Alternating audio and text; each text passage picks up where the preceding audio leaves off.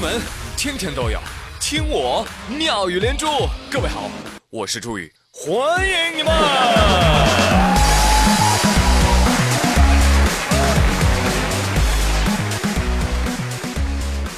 朋友们，有个事情跟你们说一下哈，下周呢我休假了。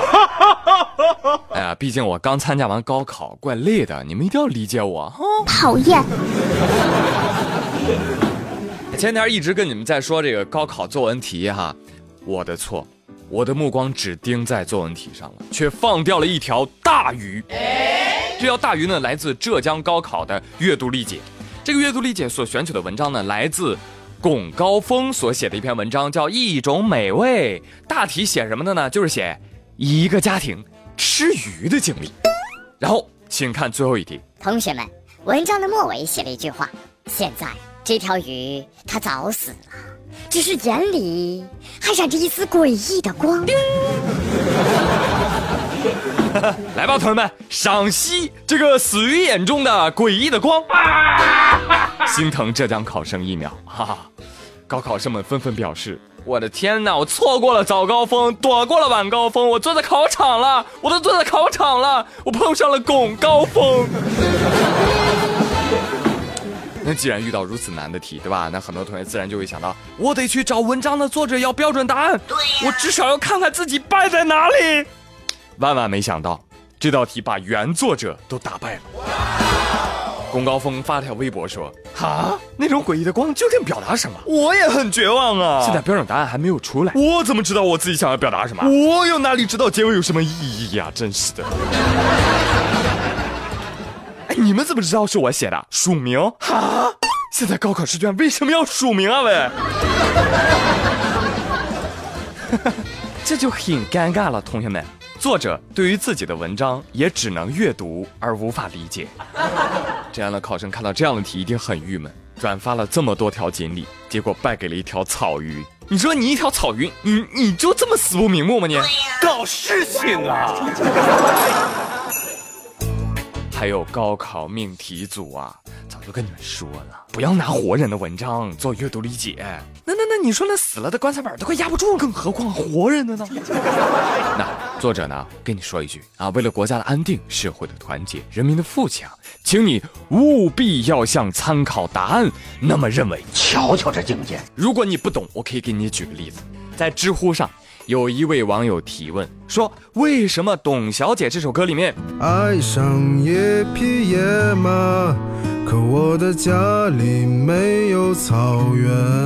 为什么这一句歌词会引起如此强烈的共鸣呢？你看，网友的答案就非常的标准。”其实呢，这个现象用文学理论的术语叫做含混，说的什么意思呢？就是一句话本身由于词汇含义的多样性组合的多样性，也就产生了读者理解的多样性。就像一部《红楼梦》，就有了经学家看见义，道学家看见淫，才子看见缠绵，革命家看见排满，而留言家看见宫闱秘事这样的情况。而爱上一匹野马，或者家里有草原，可以隐喻对应的事情很多。比如说，野马可以指代爱人爱好所追求的事物理想，甚至野马本身。而草原和野马的组合，就一直能够让野马生存的空间。组合而言呢，这句话隐喻的可以是任何一个心向往事物却求之不得的人的心声。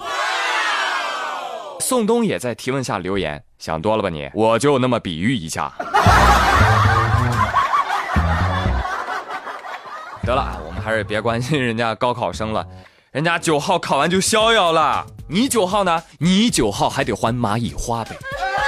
我承受着这个年纪不该有的巨额债务，我好累啊！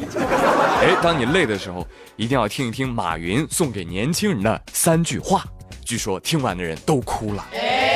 第一句话，你没有我有钱；第二，我在蚂蚁花呗把钱借给你；第三，你在淘宝又把钱给了我。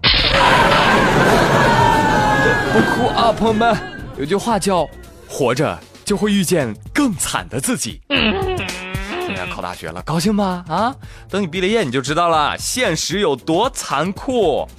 根据教育部的估计，二零一七年呢将会有七百九十五万大学生毕业。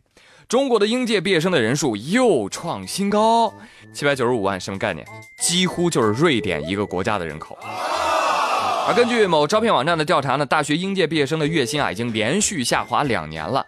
二零一七年呢，大幅下降百分之十六，大概达到多少呢？五百九十美金，约合人民币四千零一十四块。有朋友说：“我的天哪，不是说知识改变命运吗？咋又下降了呢？”是啊，是改变啊，改变命运也可以改差呀。所以 朋友们，你们觉得这四千元的起薪对于应届毕业生来说，到底是高还是低呢？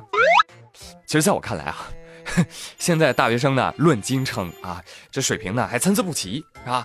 刚参加工作就有混吃等死的人也很多呀，所以给你四千块钱，很对得起你了，好吗？对呀。而现在的很多年轻人啊，刚工作，一般月薪呢也就三四千，他们不努力工作。每天只会抱怨怀才不遇、社会不公、月光不会去理财。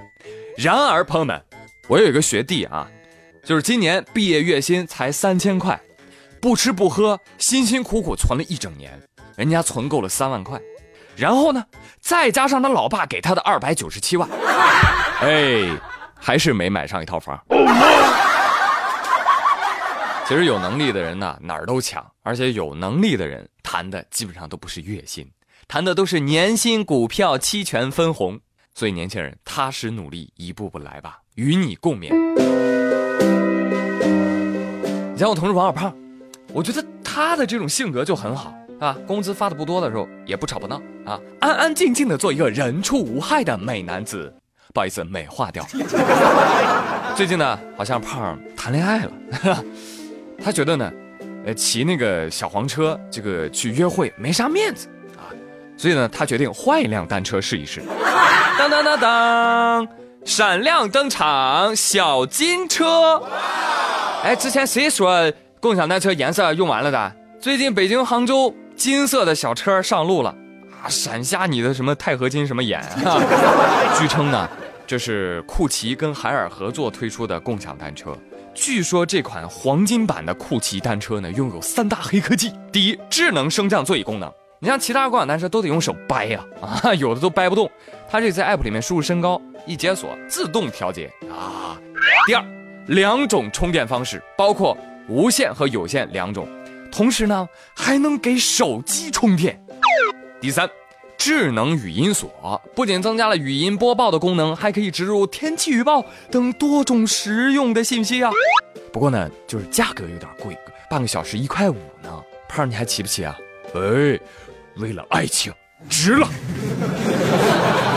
对呀，胖，你对象肯定没想到，他的意中人是一位盖世英雄，有一天他会身披金甲，踩着金车来接她。而且胖，我跟你说啊，你骑这个车子。你在路上啊，要遇到什么危险，我跟你说，你只要啪一拍车头，它就会变成全身铠甲护你周全。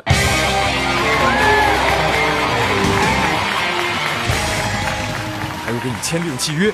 年轻的王小胖，你想成为圣斗士吗？还是黄金的哟？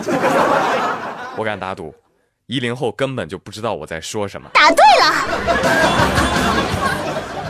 可以说这是史诗级的皮肤了哈，只有被神选中的少年才能骑它，所以我觉得啊，企业还错过了一个商机。你这除了正常收费之外，你应该再加一个会员费，每月十块钱儿。只有加了钱，才能在众多的共享单车中骑着这个金光闪下的单车，有点像什么？就像就像那个 VIP 在普通 QQ 当中耀眼的感觉。太帅了！好嘞，朋友们，本周的妙语连珠就跟您说到这里了。我是朱宇，咱们下下周一再见喽！不要啊！